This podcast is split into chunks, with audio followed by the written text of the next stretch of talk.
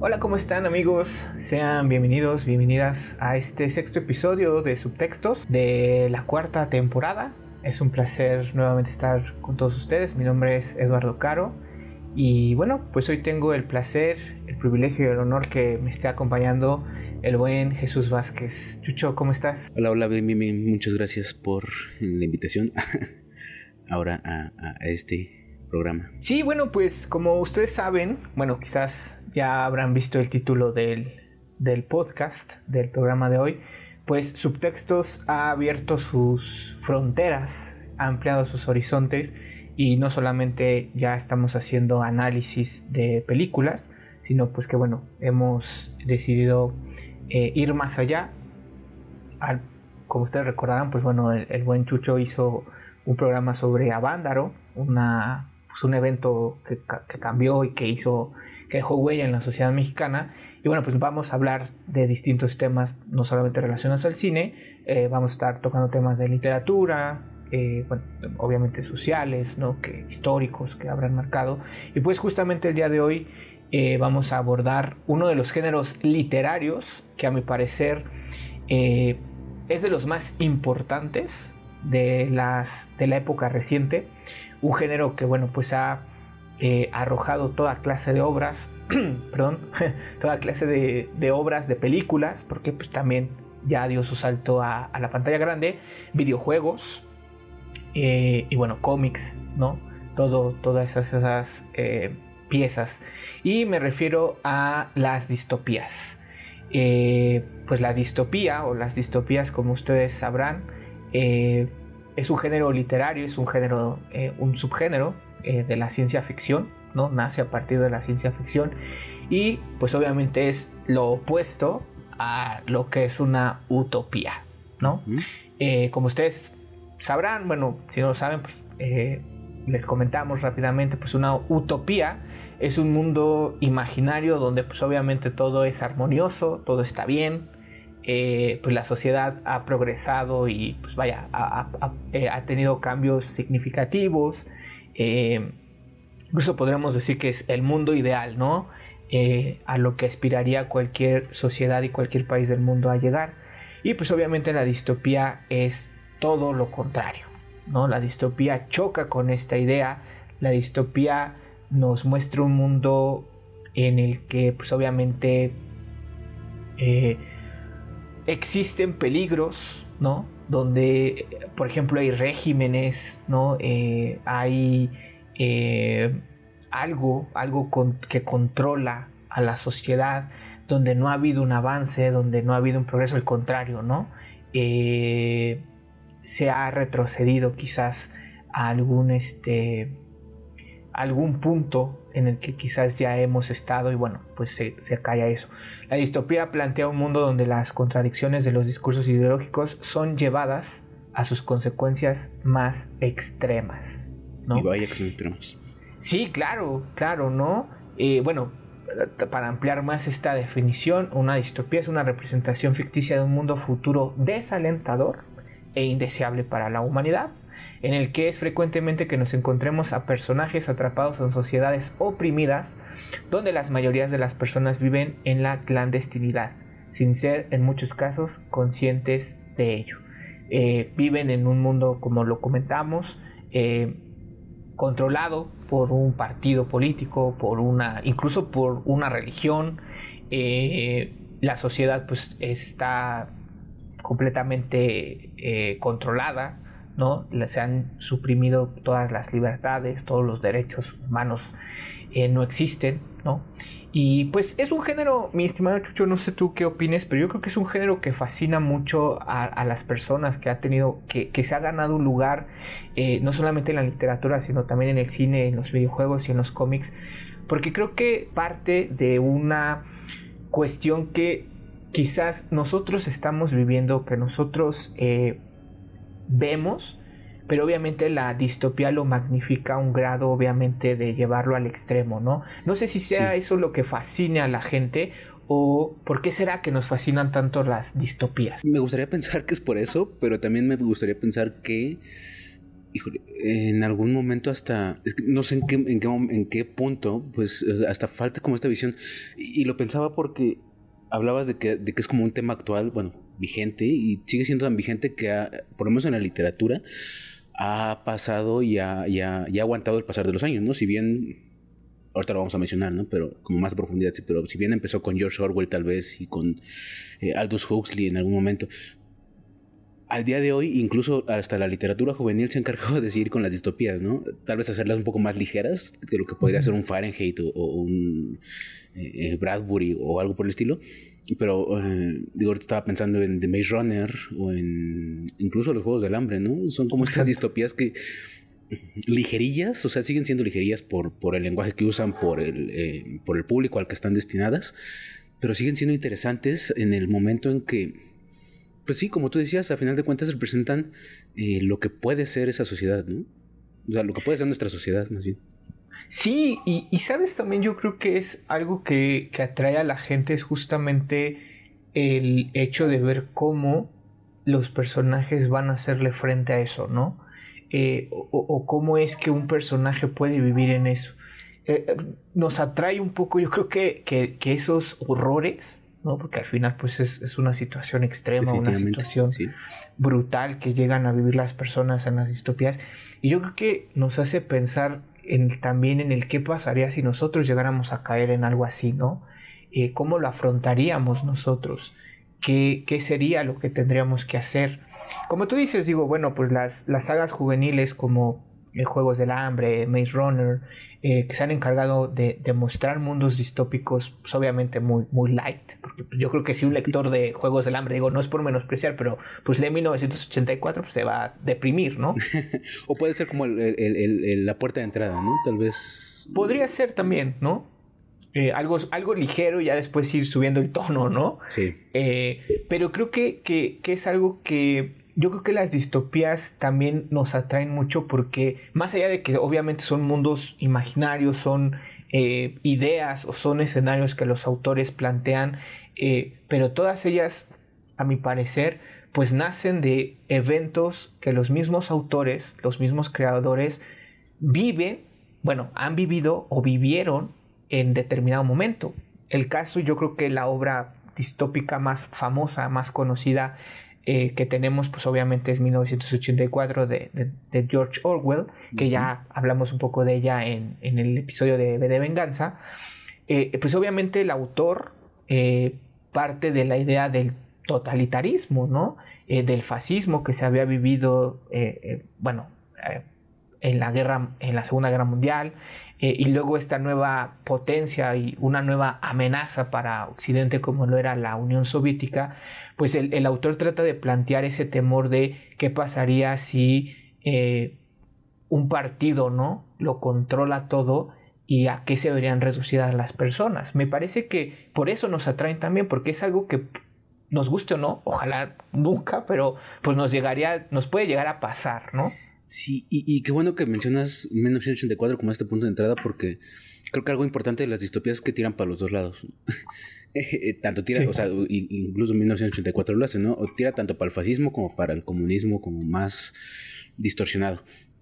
Porque al final de cuentas, eh, como tú bien lo dices, ¿no? Se podía ver en la Unión Soviética como este, esta potencialidad, vaya, de, convertirse en un gran hermano, pero también las políticas que estaba tomando eh, Estados Unidos, ¿no? O la OTAN con, pues justo con algunas políticas que, que implementaba sobre todo en Europa para solventar de alguna manera o, como de manera pública, ¿no? Solventar las vicisitudes de la guerra, pues también daban pie para eso, ¿no? Para generar mm, pues todo este proceso que hemos reflejado en 1984. Pero sí, creo que también otra de las, eh, o sea, podría, eh, no concluir, sino podría aseverar que, que la mayoría de las distopías, por lo menos en cuanto a temas políticos, pueden tirar para los dos lados. O sea, pueden ser escenarios posibles dentro de los dos lados, ¿no? Eh, eso creo que también es digo, también es parte de la popularidad, ¿no? Porque seas de la, de la, de la corriente política que seas, pues vas a ver como una crítica hacia la otra, hacia la, hacia la teoría política de, enfrente, ¿no? Creo que también por ahí va el gusto que hay por esto. Sí, sí, sí, sí. Y además, bueno, pues también que las distopías sirven, ¿no? O han servido como una advertencia sobre los peligros potenciales de las ideologías, como bien tú lo mencionas, las prácticas, las conductas sobre las cuales se, erigen nuestras sociedades actuales, ¿no? Eh, en su momento pues fue el socialismo, pero también los peligros del capitalismo, eh, un control absoluto del Estado, ¿no? el consumismo, ¿no? la dependencia de la tecnología, las grandes corporaciones, ¿no? las transnacionales. Eh, pues bueno, yo creo que un tema que, ha estado muy vigente últimamente y que es el tema que va a seguir eh, vaya, que, es un tema que, se ha tratado y que yo creo que se ha dejado mucho de lado, que se ha querido minimizar, pues obviamente el cambio climático, ¿no? Las tecnologías. Eh, sí, sí, sí, claro, ¿no? Eh, justamente pues esta parte de, la dependencia que se ha tenido últimamente a la tecnología, ¿no? Eh, el uso excesivo, ¿no? De los recursos o este uso indiscriminado de, de los recursos naturales yo creo que las distopías también han servido un poco para advertirle ¿no? a la gente y pues, obviamente a, la sociedad en general de lo que podría llegar a pasar en dado caso, como, como lo mencionaba, ¿no? Quizás lo llevan a un punto tan extremo, ¿no? Que pues, la gente podría llegar a decir, ah, pues, está medio este, volado, ¿no? No creo que llegue a pasar tanto así, pero que hemos visto a través de los años que algunas de las eh, de los temas que se han tratado en, las distopías pues han llegado a ocurrir, ¿no? Han llegado a suceder. Hasta parecería, ¿no? Que algunos entes políticos, organizacionales, todo, hasta lo usan como, como manual, ¿no? De lo que se tiene que hacer en vez de lo que se tiene que evitar. Pero, pero sí, creo, que, creo que eso es justo eh, esta, esta Mm, popularidad que tiene y sigue teniendo las distopías. Y porque, pues justo como le decías al principio, ¿no? Abarcan cualquier disciplina artística.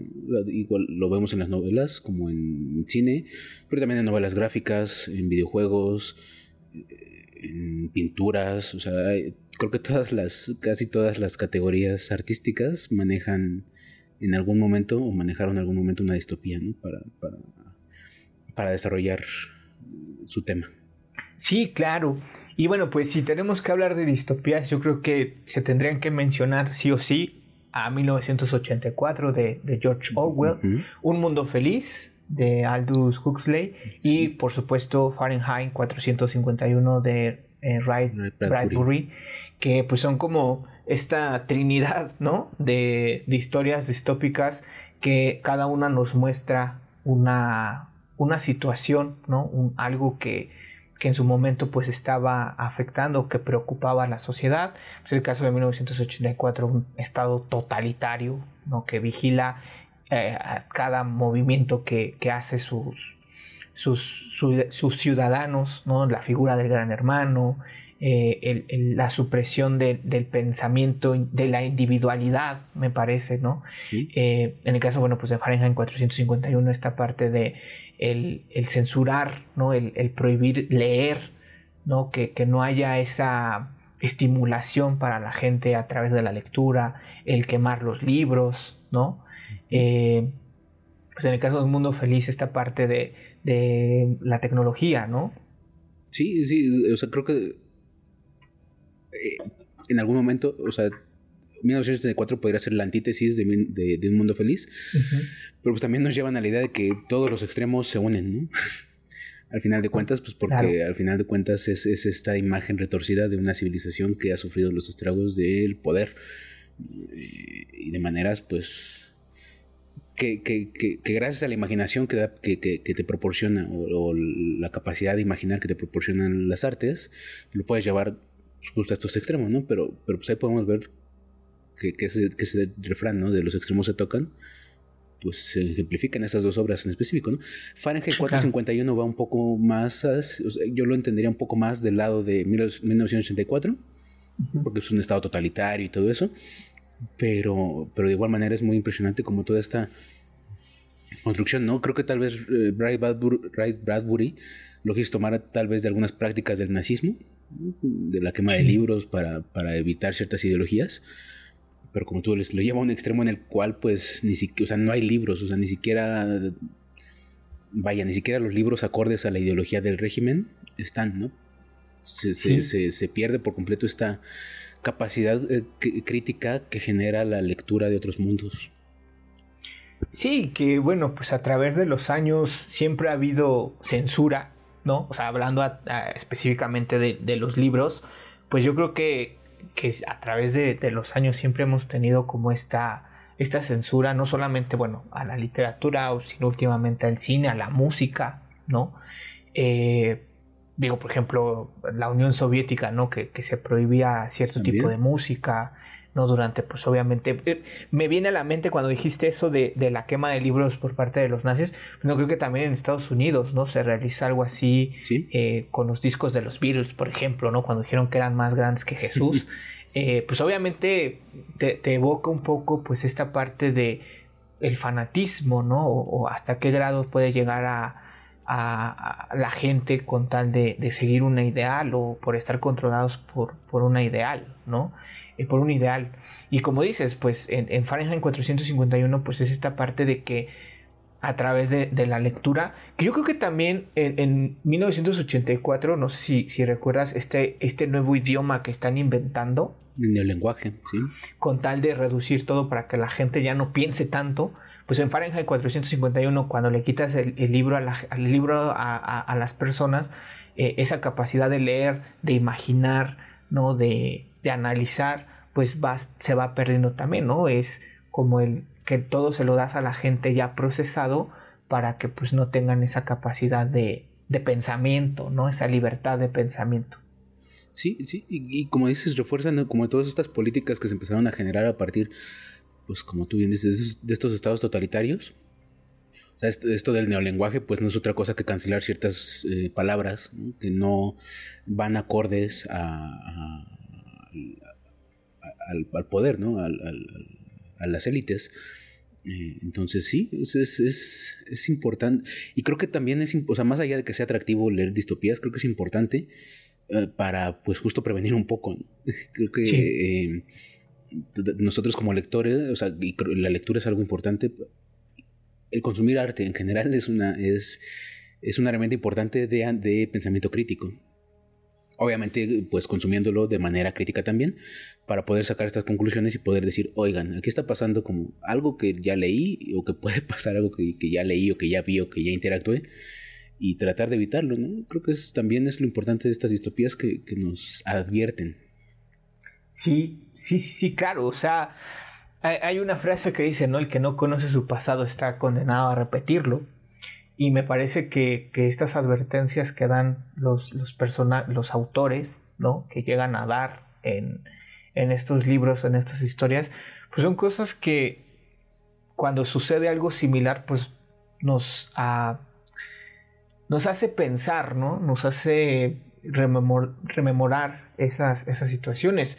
Eh, en algún momento, y creo que también en, el episodio de B de Venganza, cuando hablábamos de, del 9-11, ¿no? Lo que pasó, que pues aumentaron la seguridad a tal grado que, bueno, había cámaras en todos lados, ¿no? Que, que tú te movías y sentías como la cámara te seguía, ¿no? cómo, entregamos, eh, bueno, vaya, en este caso, pues la, la, la sociedad norteamericana, cómo entregó pues una parte de su libertad, o no sé si decir la libertad por seguridad, ¿no? Y todo el mundo, porque en específico en el 911, pues todos los aeropuertos de todo el mundo tomaron medidas al respecto que de alguna manera coartaban las libertades de movilidad de las personas, ¿no? Y lo estamos viviendo ahorita, ¿no? Incluso la, la pandemia está generando políticas, eh, toma de biométricos, eh, seguimiento de, de, dónde estás, ¿no? Porque pues justo estos aunque parezca como muy inocente tal vez, eh, el que escanees este QR a todos los establecimientos que vas, pues genera también un, digo, si Google ya lo hacía, ¿no? porque tienes el GPS activado, los que lo traen activado, pero de alguna manera pues también estás dando información al gobierno de tus, de tus rutinas o a dónde vas y, a partir de eso pues se puede generar un montón de información. Entonces, sí, o sea, creo que también nos dan una visión de lo que está sucediendo actualmente para, para, para evitarlo. Eso es lo importante. Sí, sí, sí, sí, vaya. Eh, pues las distopías nos han advertido, lo que pretenden es, advertirnos sobre algunas cuestiones que podrían llegar a pasar, ¿no? Y bueno, ya mencionamos 1984, Un Mundo Feliz y Fahrenheit 451, pero pues les vamos a también a dar algunas otras recomendaciones. Digo, si ustedes son eh, o les gusta o se quieren eh, echar un clavado en este tipo de, o en este género, pues vamos a hablar también de los distintos tipos de distopías, ¿no? Y una de ellas, eh, mi estimado Chucho, pues es las distopías, como habíamos dicho, tecnológicas o científicas, ¿no? Estas eh, distopías en donde la sociedad pues es controlada por avances tecnológicos o en su caso donde vemos eh, un uso, una dependencia excesiva a la tecnología o bueno pues donde los robots o las inteligencias artificiales empiezan a cobrar como una eh, conciencia por así decirlo a tal grado de que pues controlan pues a, la, humanidad, ¿no? Eh, yo creo que uno de, los ejemplos, pues, más, eh, más claros de esto, pues, es Yo Robot, ¿no? Todo dice pues, ¿sí? Sí, claro, claro, donde empiezan, los robots empiezan a tomar una conciencia, ¿no? Eh, de, ellos mismos, ¿no? Y pues vemos a través de, la historia, ¿no? Y, pero bueno, eh, distopías con, con dependencia eh, o donde la tecnología, mi estimado Jesús, tenga un, papel importante, alguna que, nos puedas tú recomendar o que, tengas en mente? Pues ahorita que lo mencionas, creo que la digo, uh, yéndome un poco mucho atrás, ya casi 100 años, Metrópolis. Creo que Metrópolis, aparte de ser un hito como, y un parteaguas en la manera en la que se hacía, cine y en especial en la que se empezó a hacer cine de ciencia ficción, pues nos marca como... Aparte de que hay una crítica muy profunda como a esta sociedad eh, pues dividida en clases sociales, capitalismo, eh, como los pobres viven abajo y los ricos viven arriba. Digo, eso se ha repetido ya en muchas, en muchas otras distopías, en muchas otras narrativas. Pero creo que Metrópolis podría ser una de las mismas. Y pues la más reciente y la más, tal vez la más conocida, es Black Mirror. Claro. Eh, hay muchos capítulos en los que se habla de la dependencia tecnológica, muchos capítulos eh, interesantes. Digo, todos son interesantes, algunos son tal vez más interesantes que otros, pero creo que, pues es que en general Black Mirror, ¿no? Desde eh, el segundo capítulo, ¿no? El de un millón de créditos, pues ahí la tecnología ya es parte de, de 15 millones de créditos, perdón, la, tecnología ya es algo intrínseco, ¿no? De, de, la vida humana nadie puede vivir sin, tecnología, ¿no? Sí. Entonces, eh, creo que por ahí también. Y pues justo como tú decías, ¿no? Tal vez toda la obra de Isaac Asimov eh, ya es una dependencia completa de la tecnología, porque pues justo están en un mundo, digo, ya es muy avanzado, lo, plantean muchos años adelante del actual, pero ahí la dependencia, la dependencia de la tecnología es importante a tal grado de que pues justo nada se puede hacer sin robots, ¿no? Hay robots que pues suplen las, eh, las actividades humanas que podrían ser peligrosas, pero eh, pues también hay toda esta revolución de los robots y, todo eso, ¿no? Que a final de cuentas, volviendo a esta parte de, pues hay que encontrar de dónde se está haciendo eso, o dónde están los puntos de inflexión que podrían afectarnos a nuestra realidad, pues justo en las leyes de la robótica, ¿no? Eh, también el, pensar que en la robótica actual están implementando esas leyes y que el mismo Asimov nos decía que hay muchas maneras en las que se pueden romper esas leyes, pues nos da algo, a mí en lo personal me da como algo de inseguridad tal vez, de, ver cómo se está manejando la robótica. Y la robótica en general, ¿no? Porque pues justo Tesla y otras eh, empresas hacen robots sin ni siquiera meterle estas leyes, ¿no? Sí, bueno, eh, si, si tomamos Black Mirror, pues tienes razón. Yo creo que Black Mirror es una de las series que más nos muestran el uso excesivo y desmedido de la, de la tecnología, pero sabes también que cómo nos, uh, nos vuelven menos humanos, ¿no? Eh, como, y yo creo que ahí podríamos incluso hasta hablar de, de Blade Runner, ¿no? Esta parte de más humanos que los humanos, pero yo creo que, que, que la, en Black Mirror, bueno, pues una de las premisas pues justamente es como eh, nos quitan, nos deshumanizan un poco, ¿no? Eh, justamente, bueno, antes de, empezar a, grabar el episodio, hablábamos de este, de este capítulo que se llama Oso Blanco, ¿no? En el que la gente, pues, a modo de castigo, a, spoilers, ¿no? perdón, pero a modo de castigo pues filman la tortura de, esta, de esta chica que bueno, pues descubrimos que asesinó a una niña, pero como eh, en la vida real cuando ves un accidente eh, ves a las personas grabando, ¿no? Ves a las personas sacando su celular para tomar una foto, para, para grabar un video corto y subirlo a, sus redes sociales, ¿no? Que, me parece pues muy interesante esa parte porque lo, vemos, ¿no? Eh, lo vemos muy seguido aquí eh, pues en México, que es muy común que dos personas estén peleando dos, o una persona le esté haciendo otra, una cosa a otra persona y, preferimos grabar, ¿no? Eh, filmar con nuestro teléfono. Entonces, creo que las distopías tecnológicas, ¿no? o bueno, pues científicas también, pues son muy interesantes porque creo que estamos viviendo en una era en la que ya dependemos y gracias a la pandemia también, pues ya dependemos al 100% pues de nuestras computadoras, de nuestros celulares, eh, pues del internet, ¿no? O sea, si ahorita tú no tienes internet, pues no puedes trabajar, no puedes, no estás conectado. Y, quizás sabes también que eh, otro ejemplo, otra, otro momento que vivimos que parecía una distopía tecnológica, hace poco que se cayó WhatsApp, Instagram y Facebook, ¿no? O sea, que la gente, pues, no sabía qué hacer, o sea, la gente realmente estaba eh, como al, pendiente de que regresaran esas redes porque pues ya no sabemos tampoco cómo interactuar tanto con, con nuestra realidad, ¿no? Con, las personas que nos... Exacto, que nos rodean. Y bueno, en este caso me gustaría recomendarles un cuarto corto, es un, es un, este, es una, sí, un relato eh, que se llama No tengo boca y debo gritar me parece que es muy interesante. De hecho, un capítulo de, Black Mirror está inspirado en este capítulo. Entonces, eh, el relato está escrito por Harlan Allison y pues se los recomiendo mucho.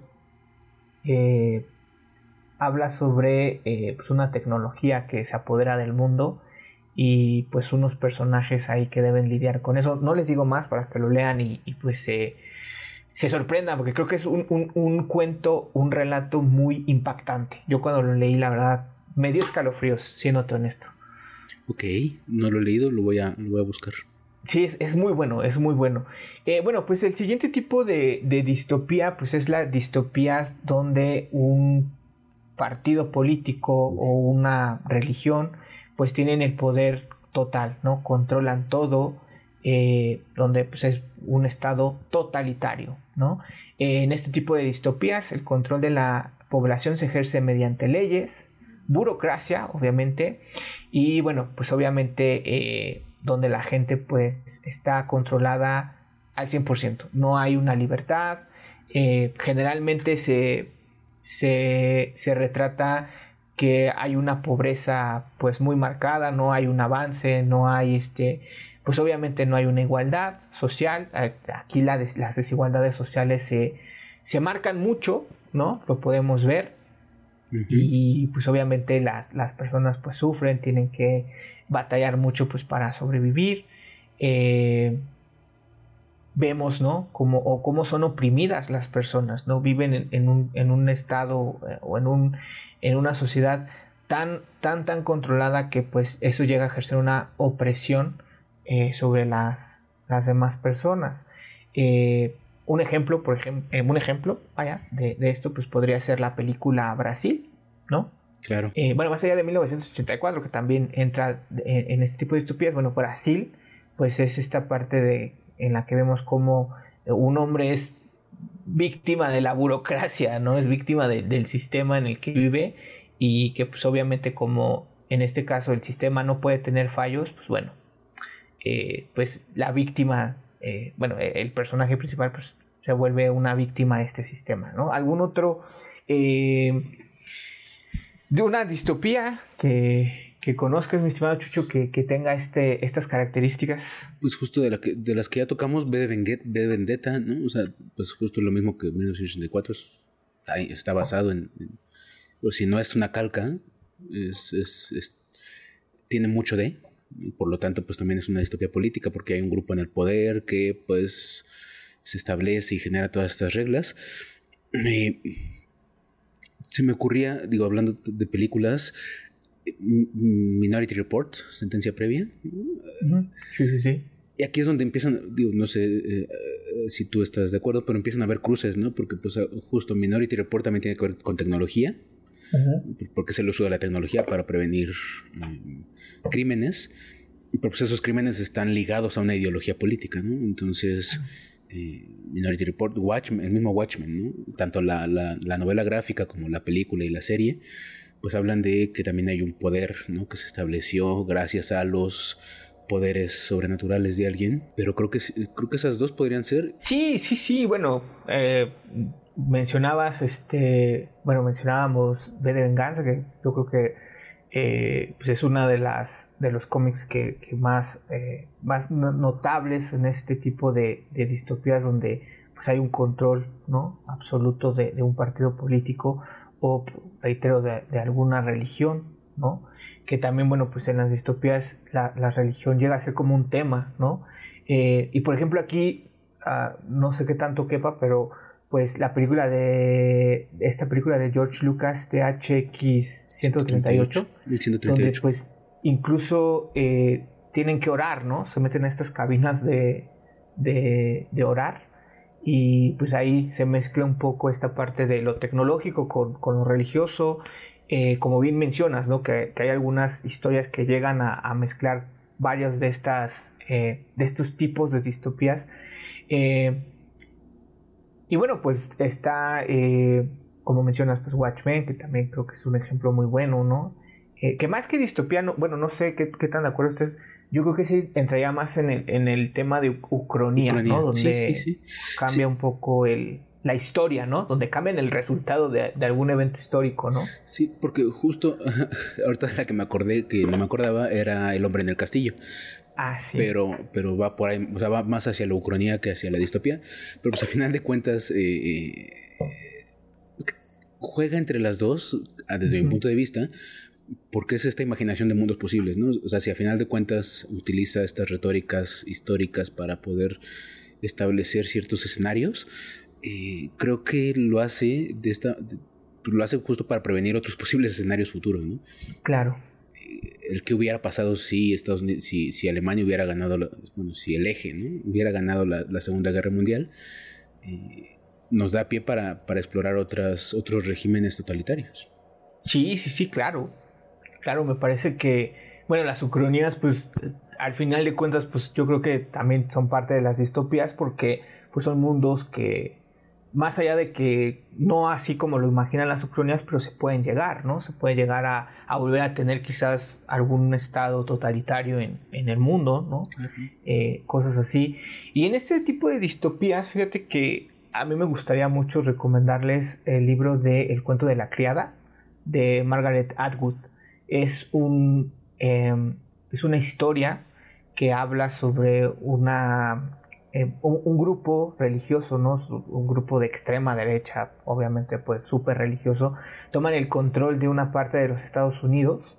Entonces, pues obviamente eh, suprimen derechos, ¿no? Se vuelve todo un, eh, incluso un estado militar, ¿no? Donde pues obviamente no hay cabida para, por ejemplo, la homosexualidad, no hay cabida para algunas otras aberraciones, ¿no? Que ellos consideran así y en el que la mujer pues se ha vuelto simplemente un objeto eh, reproductivo, ¿no? Es para lo único que sirve, eh, porque bueno, pues para esto nos mencionan en la novela que hay una, pues no sé si decirlo como una epidemia, una eh, donde hay infertilidad, ¿no? Ya es muy, ya no hay mujeres fértiles, bueno, hombres tampoco, y pues obviamente estas criadas funcionan para que los altos mandos del gobierno del nuevo gobierno, ¿no? Eh, pues obviamente tengan hijos. Eh, es una novela muy interesante, digo, ya está la, serie de televisión, yo en lo personal les recomiendo el libro. Eh, es, una, es una historia muy, muy interesante, es una historia que obviamente también nos habla de los peligros del fanatismo, los peligros del totalitarismo, más allá de que en este caso pues es una religión, más que nada pues, sigue siendo una ideología política, que es un grupo de extrema derecha, este, los que toman el control. Y yo creo que es una historia muy poderosa, ¿no? más ahora, como lo mencionábamos, eh, mi estimado Chucho, donde eh, pues estas novelas pueden, se pueden citar en cualquier época, ¿no? Y creo que el cuento de la criada se puede situar en la época actual en la que pues obviamente el movimiento feminista y, las eh, estas marchas y, obviamente pues eh, todo esto que, ha, estado tomando mucha fuerza en los últimos años eh, pues obviamente yo creo que fácilmente el cuento de la criada podría encajar en, esta sociedad no en la que pues para mucha gente la mujer sigue siendo pues un objeto se le sigue cosificando no a hacer simplemente pues un papel de mamá, eh, de tener a los hijos y nada más, ¿no? Sí, sí, y ahorita que lo mencionas creo que es, digo, no sé si a un género como tal de dentro de las distopías, pero como esta distopía de género en la cual, digo, tiene que ver mucho también, ¿no? Con el proceso, o sea, es, eh, el cuento de la criada es una, es una novela reciente, entre comillas, y por lo tanto toma esos temas que son relevantes en la actualidad, pero creo que también la importancia del, del cuento de la criada reside en la vigencia que tiene. No, el cuento de la criada, si no me, si no me equivoco, eh, es de. Em, es, del, es del siglo pasado, pero es, es, curioso porque, de hecho, este. En 1985, o sea. Ok. Eh, es muy curioso porque esta, esta novela, pues sí se puede situar fácilmente en lo que se está viviendo hoy en día y lo que han vivido ¿no? las, las mujeres, eh, donde, bueno, pues siempre se, se les ha relegado a un, a un, a un rol menor, ¿no? Donde, pues, eh, dentro de esta historia, pues las mujeres no tienen voz ni voto en el gobierno, ¿no? Eh, que cada mujer tiene un rol establecido, que están las criadas, ¿no? Están las, las, martas, que son como las, las que llevan la casa, ¿no? se podría decir justamente que son como las, eh, las criadas, ¿no? Lo que nosotros conoceríamos como una criada, pero bueno, eh, están las tías, ¿no? Que son las que adoctrinan a, las, a las criadas y que al final de cuentas, pues a las mujeres se les quita toda, todo sentido de, identidad, porque de hecho ya no llevan el nombre como tal, sino ya se vuelven propiedad. Nuestra protagonista que se llama De Fred, eh, que justamente la, la, autora dice que es un juego de palabras que es Ofred, ¿no? Que sería como ofrenda. Eh, y como, reitero, ¿no? Como estas prácticas religiosas pues se llevan a, se pueden llevar a un extremo tal que, bueno, pues eh, pueden generar este tipo de, conflictos.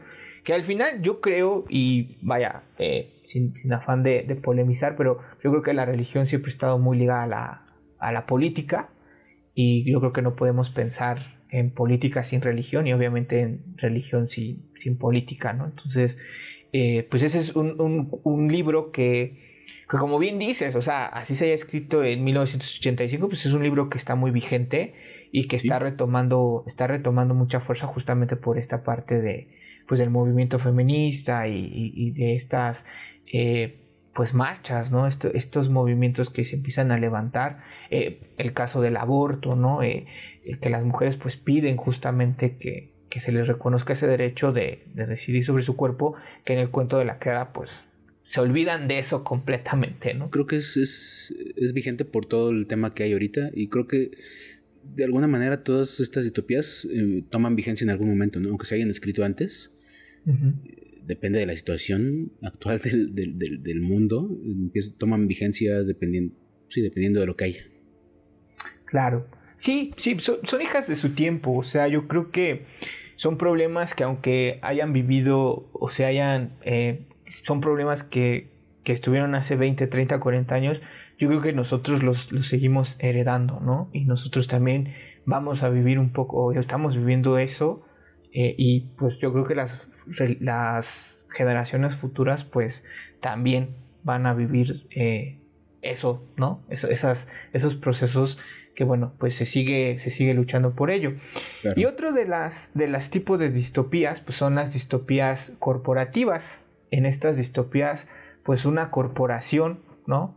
Son los que han tomado el control o han generado alguna, eh, algún desastre y pues obviamente la, gente se, se, ve obligada a vivir en una sociedad pues eh, no no sé si decir como em, estancada, pero pues las corporaciones son las que pues toman el control.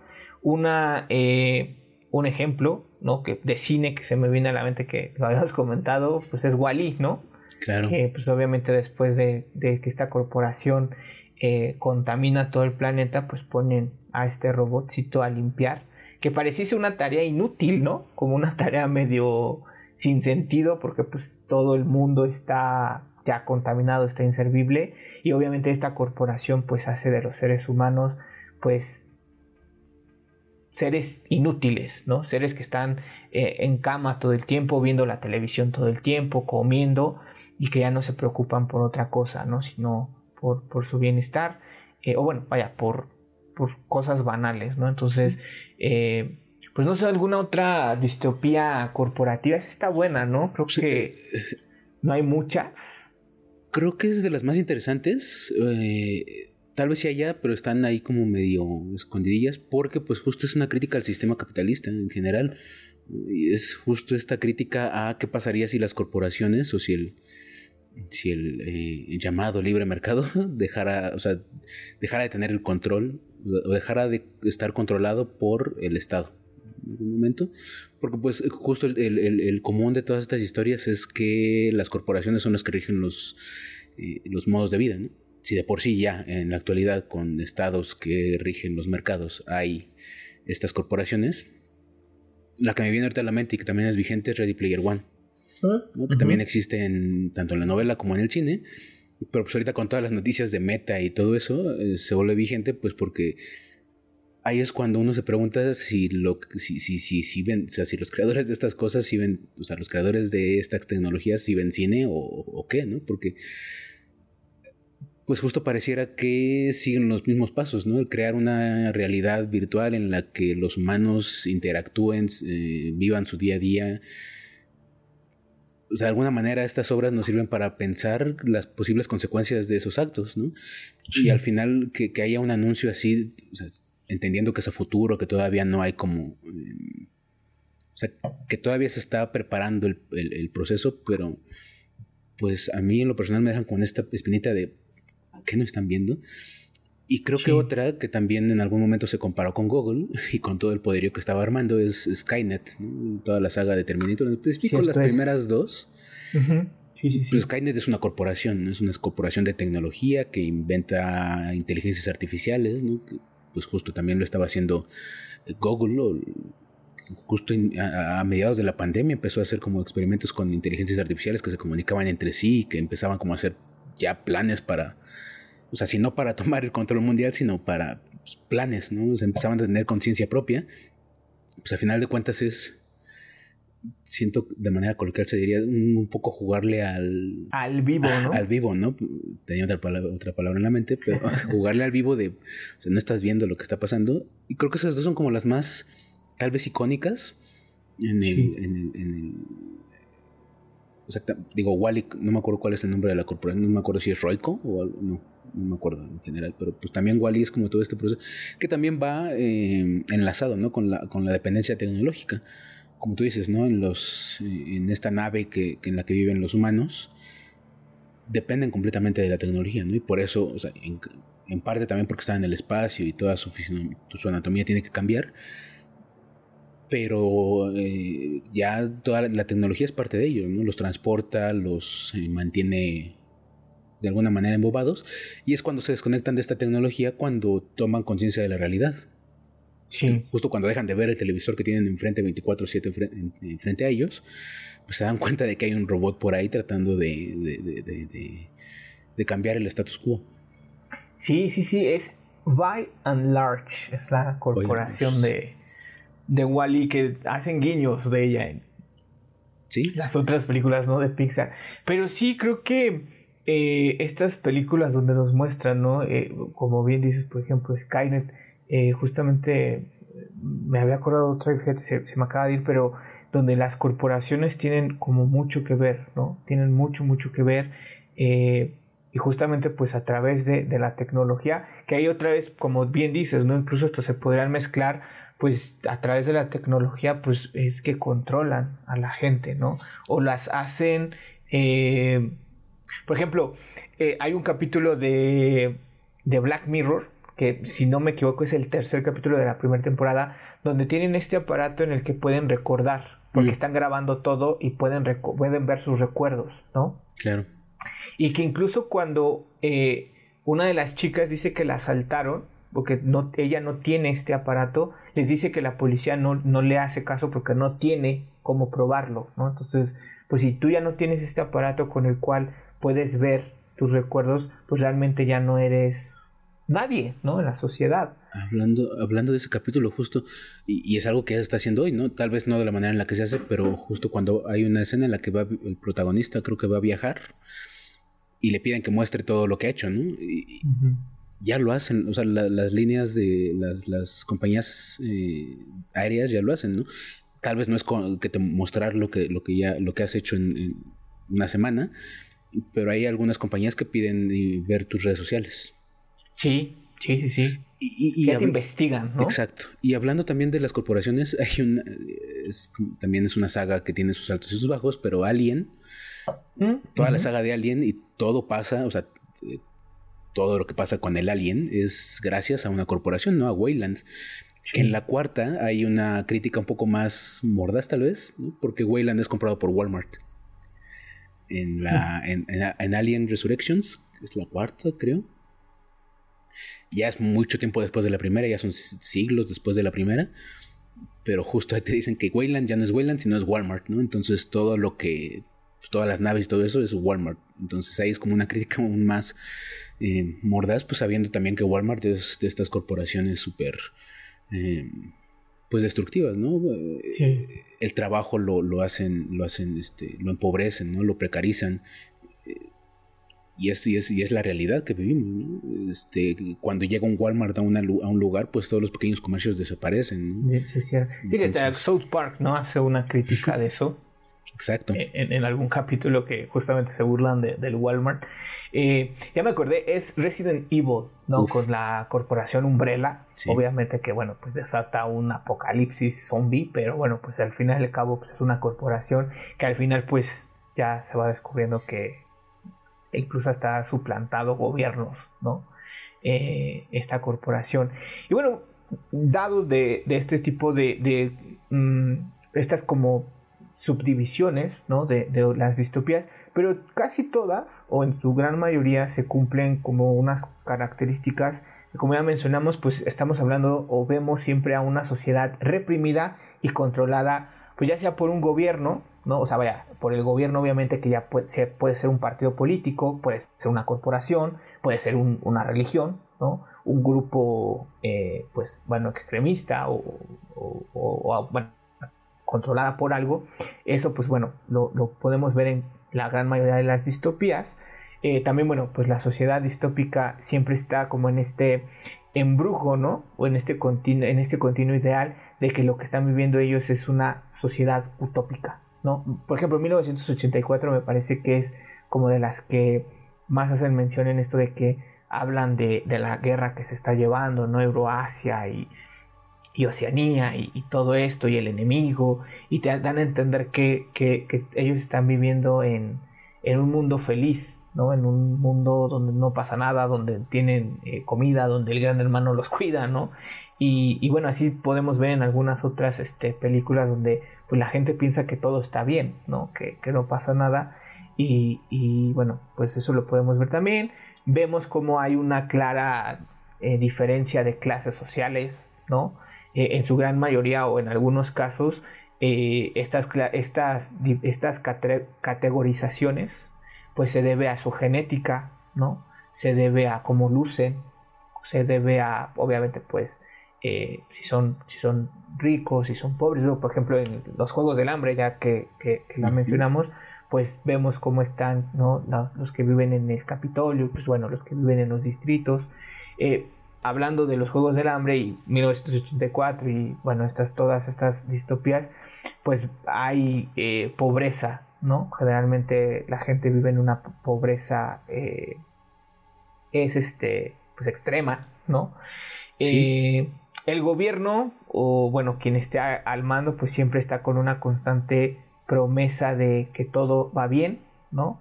de que todo va a mejorar o que todo está yendo de maravilla, lo que generalmente hacen los gobiernos totalitarios.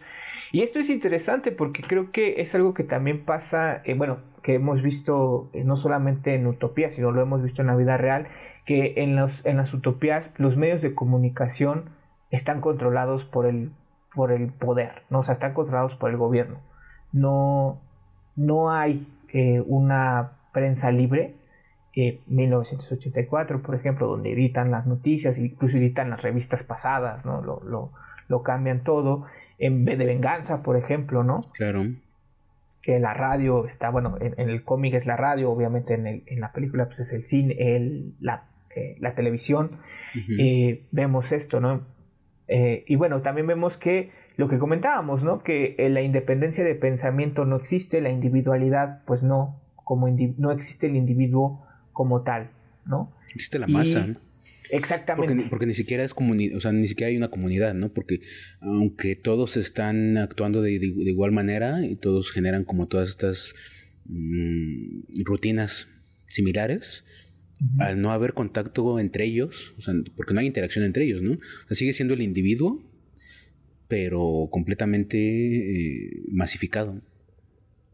O sea, eh, no tienen un pensamiento o sea, es un pensamiento colectivo, vaya, pero eh, no hay interacción en ellos que permita como el diálogo y pues justo, ¿no? Todos estos procesos críticos que se generan a partir de el, que el pimponeo de, ideas, ¿no?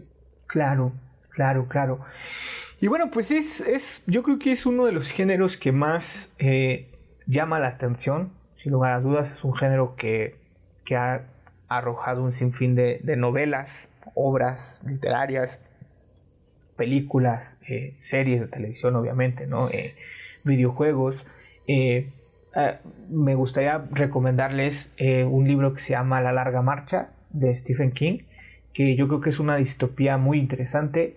Es una, es una sociedad controlada por, por un gobierno militar, ¿no? un estado militar, en el que un grupo de jóvenes es obligado a participar en un evento que se llama así, la larga marcha, en el que tienen que caminar eh, y bueno, pues a través de la novela Stephen King nos va contando este grupo, ¿no? Cómo, cómo van sorteando esta, pues este evento que sirve como eh, para entretener al, al público. Eh, en lo personal es mi libro favorito de Stephen King, me, gusta, me gustó mucho ese libro. y bueno, pues yo creo que, vaya, si, si, terminaron de leer o si ya leyeron ustedes los Juegos del Hambre, Maze Runner, ¿no? este tipo de, de distopías pues como más juveniles, yo creo que deberían de leer eh, La larga marcha y después pues entrarle de lleno a las distopías deprimentes, ¿no? que a pesar de que tiene un, final pues muy, eh, pues nada alentador, eh, como en el caso de, los Juegos del Hambre y estas películas donde pues vemos el triunfo de los héroes o de los protagonistas, yo creo que La larga marcha sigue siendo, vaya, sí es desalentadora, pero pues no es tan, tan deprimente, ¿no? Como lo puede llegar a ser las, las obras que ya mencionamos. Y creo que de películas, eh, una trilogía que es de mis favoritas, bueno, que ya es tetralogía, pues Mad Max, ¿no? Uf, sí, esta, esta historia donde pues vemos cómo la, la, sociedad pues obviamente va decayendo, ¿no? Va, va este, colapsando. La segunda película, a mi parecer, es la mejor el guerrero de la carretera, donde pues ya no hay gasolina y pues la guerra es a través de eso, pero ya no vemos un gobierno, ¿no? Ya es la ley del más fuerte y pues eh, que por ejemplo en la de Furia en el Camino, que sí te ponen una figura de autoridad como es Immortal Joe, pero que bueno, pues al final este sigue siendo como la ley del más fuerte, ¿no? Sí, y, puedo decir con toda seguridad que la 2 tiene el, mejor villano, que es el, el, Atalaya del rock and roll. Sí, sí, sí. Eh, o sea, le gana incluso a, Ay, se me fue el nombre del cuarto. Este. Bueno, de, la última película, creo que es. Immortal, Immortal Joe. Immortal Joe, algo así, sí. Eh, es mejor que. Digo, la 1 sí sienta las bases, o sea, como toda película primera, ¿no? Sienta como bien las bases de eh, el futuro parece ajena, ¿no? A toda la dinámica de, de, Mad Max, pues porque todavía hay carros, o sea, todavía hay una sociedad. Tal vez descompuesta y todo, pero pues todavía es una sociedad como la que vivimos en esa época o lo que se vive en esa época. Pero sí, la 2 es la, la buena, ¿no? La 3, desde mi punto de vista, es un poco excesiva. Porque ya es el, el, el, el, domo de trueno y todo eso. Sí. Y, y, pues, pero sí, es, es, es, es de las mejorías. Y, y, creo que, digo, si me permites como hacer las recomendaciones mías. Adelante, adelante. Matrix, ¿no? Híjole, eh, Matrix es como un poco peligroso porque, digo, la 2 y la 3 ya no se enfocan tanto, o sea, sí sigue siendo una distopía, vaya, pero mm, creo que ya van hacia otros temas un poco más metas.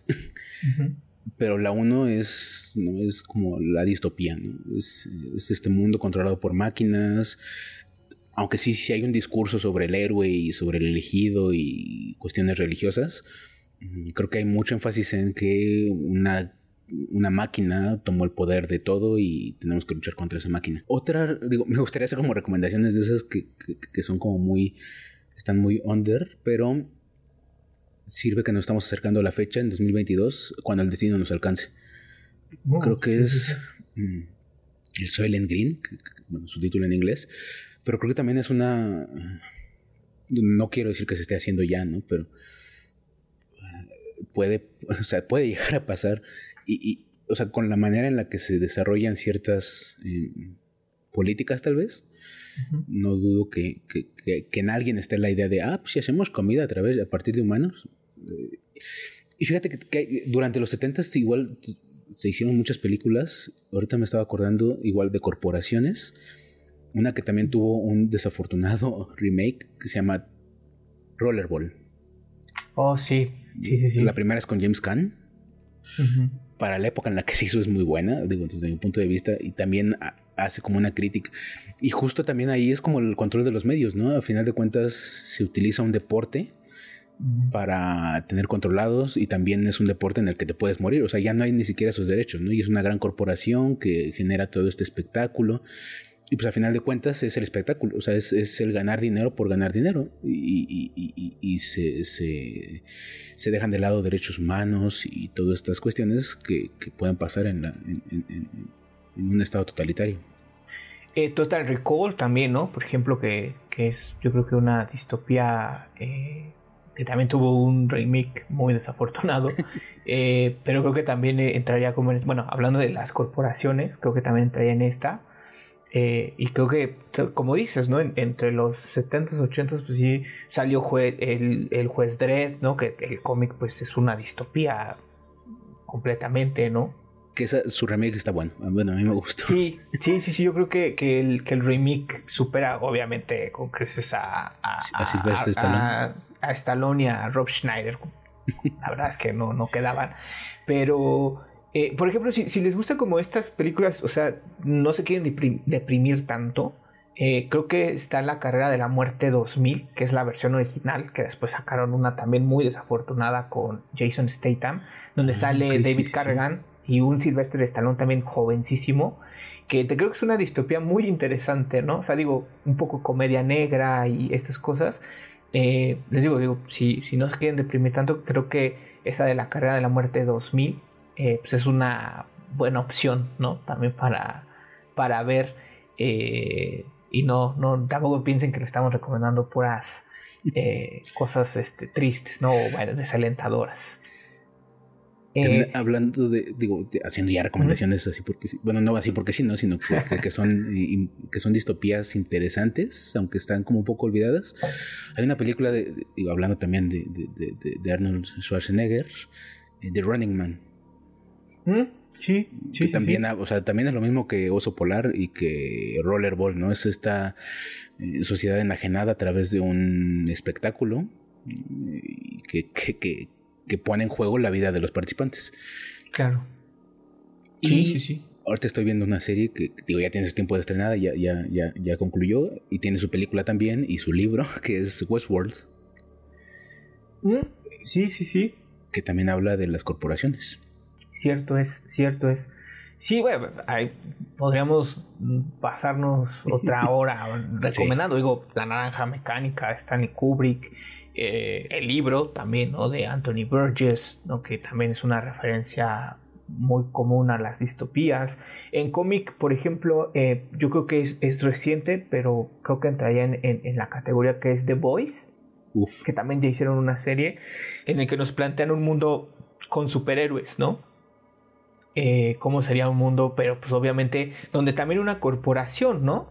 Controla pues a los superhéroes y también quiere entrar ahí al gobierno. Bueno, eh, eh, en, en, los cómics sí se ve ese arco, en la serie creo que se nota más o se ve más esa parte de cómo Vogue quiere entrar a, controlar, bueno, quiere contratos militares, ¿no? Para poder hacer este super soldados. Eh, pues esa, esa, serie creo que es muy interesante porque también la serie le tira mucho a, bueno, el cómic sí, también digo, pero la serie pues obviamente es más, es más notorio cómo le tira pues a Disney, ¿no? Cómo le tira a Marvel con esta sobreexplotación del género de superhéroes, ¿no? Sí. Eh, pues como un superhéroe en la vida real pues no, no, le, no le interesaría salvar al mundo, sino pues ganar dinero, ¿no? Estar en el punto mediático. Eh, bueno, Dredd como comentamos en cómic, pues creo que también es uno de los grandes referentes, ¿no? Definitivamente. Eh, y no sé si entraría eh, Olman Logan como una utopía donde, bueno, pues han muerto todos los héroes. Creo que lo único que queda es este Logan y eh, Ojo de Halcón, ¿no? Que son los únicos dos héroes que quedan. y un Hulk, ¿no? Que anda eh, bueno, Hulk sigue vivo, pero anda como medio este descolocado, ¿no? Ajá, como bestia, ¿no? Bueno, como medio ya feral.